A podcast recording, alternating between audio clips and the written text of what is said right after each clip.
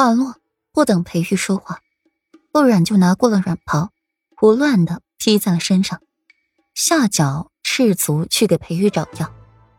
裴玉偏头看着顾软赤足的在冰凉的地板上，想着现在初冬，夜晚寒气露重的，墨眸讳莫如深，坐起了身子，掀开锦被，看着自己的小兄弟。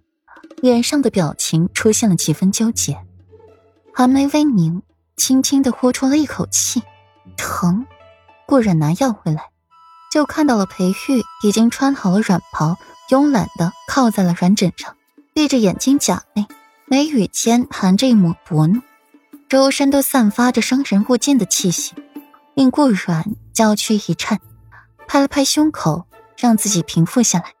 这才慢吞吞的往床榻上走，刚到床边，正要坐下，就感觉一阵的天旋地转，脑子一阵晕眩。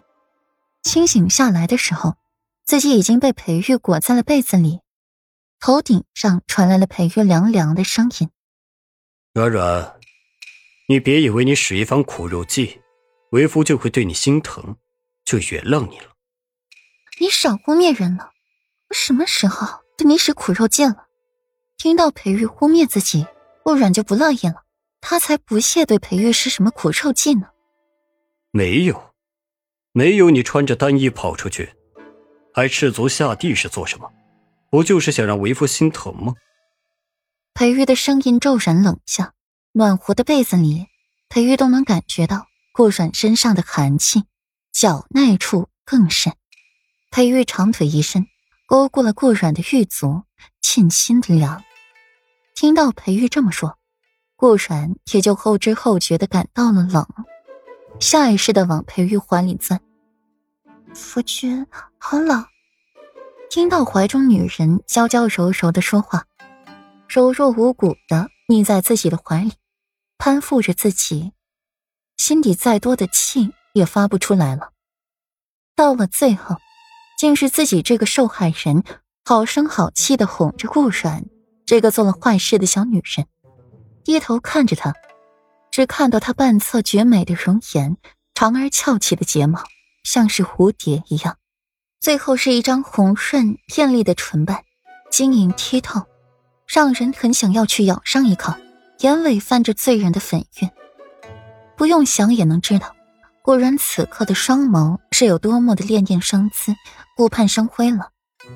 手掌轻轻的拍着顾软的美背，安抚着她，用着内力给她驱寒，直到她的身子暖了，才松开他。顾软从裴玉的怀里出来，手里还握着那膏药，令裴玉的脸色一黑，这才想起来，自己这个受害人哄着顾软这个做坏事的小女人哄了许久。姿态谦卑，像个受气的小媳妇儿一样。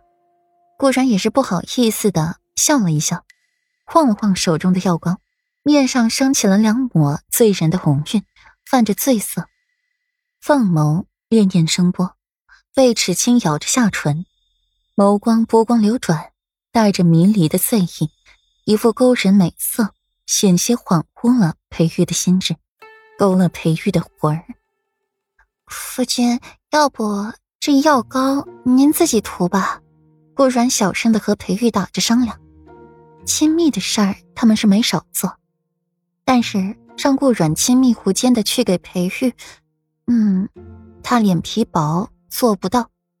裴玉抿了抿唇，不答话，只是静静的看着他，又看看他手里的药膏，意思这么明显了，顾软想要继续装傻也做不到了。顾然抿了抿唇，握着手里的药膏，只觉得烫手，还不如让裴玉就那么疼着呢。只是这是亲夫君，不可以的。